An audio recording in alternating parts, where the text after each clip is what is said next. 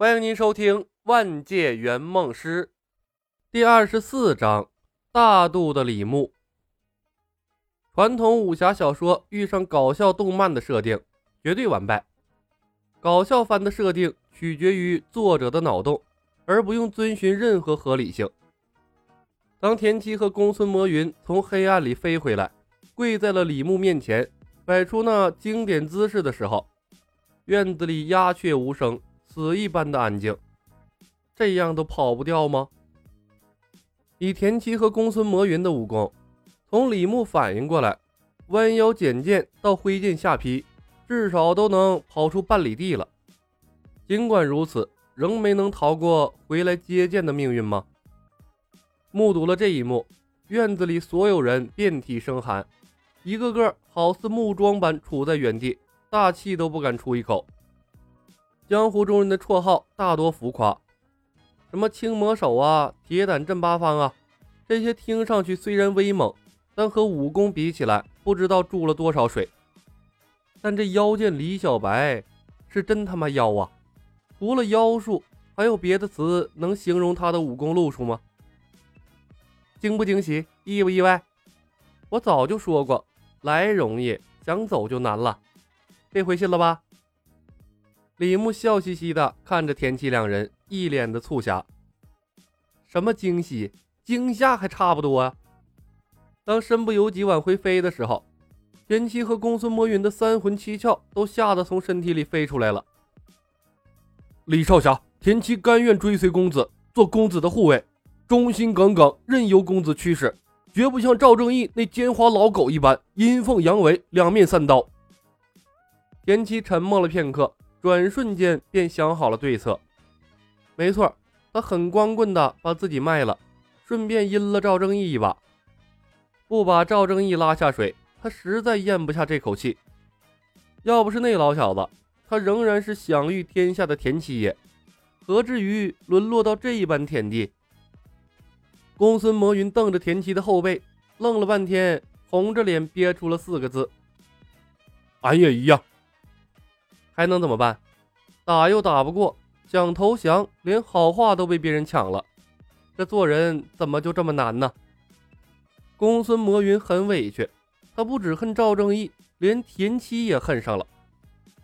好强烈的求生欲啊！李牧心中忽然充满了感慨。如果所有人都像田七他们这样懂事，那他何至于把一个简单的任务做得这么累呀？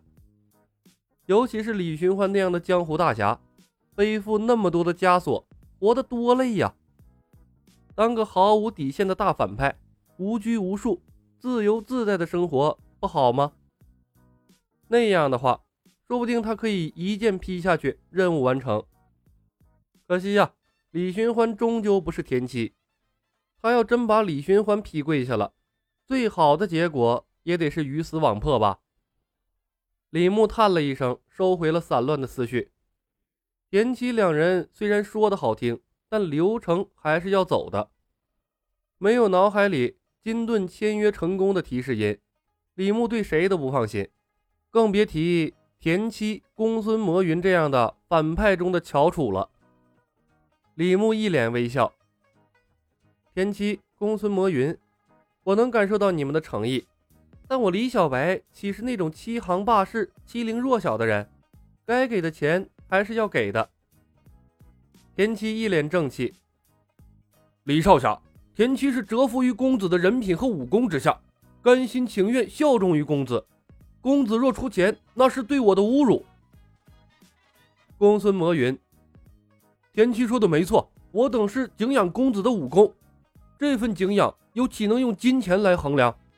若公子愿意，小人愿献上一半的田产，只为追随在公子身边做牛做马。不要个逼脸！游龙生一干江湖豪侠的共同心声。李牧没理会他们。田七，公孙魔云，一文钱签约做我和唐若幽三个月的护卫，你们可愿意？一文钱，一个多么屈辱的价格！公孙魔云皱起了眉头，田七却面不改色。李少侠，我真的不要钱。给你个台阶下来就得了呗。天寒地冻的，一群刚才还对我喊打喊杀的大反派，真当我给你们脸呢？李牧声音冷淡了下来。田七、公孙魔云，一文钱签约做我和唐若幽三个月的护卫，条件和游龙生等人相同，你们两人可愿意？田七，李少侠，真不是钱的问题。你只需要回答愿意或者不愿意。李牧有些不耐烦了，他看向不远处畏畏缩缩的游龙生。游龙生，拿起你的剑，但凡田七两人说出半个不字儿送他们两人回老家。是。游龙生条件反射的应道。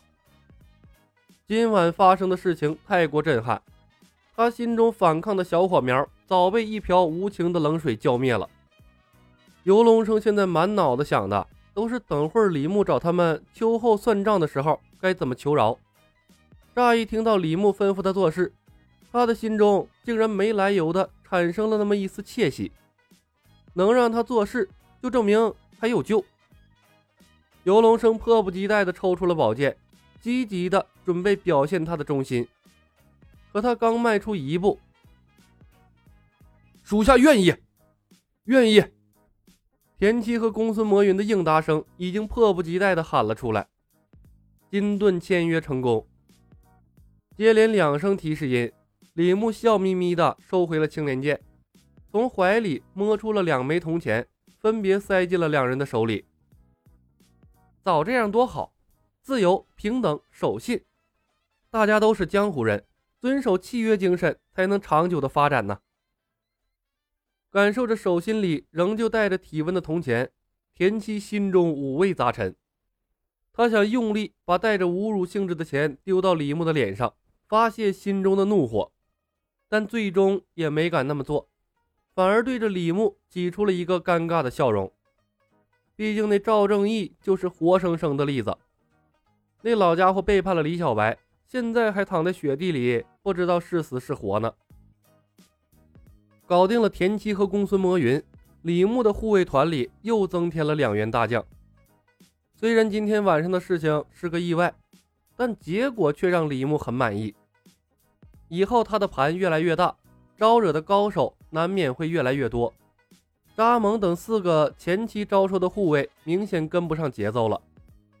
就像今天晚上，若不是他提前签约了赵正义等新的护卫，就凭扎蒙几个，他和唐若幽。说不定早就沦陷了，所以为了能和平安全地完成任务，他的护卫团必须增加更多更强大的护卫才行。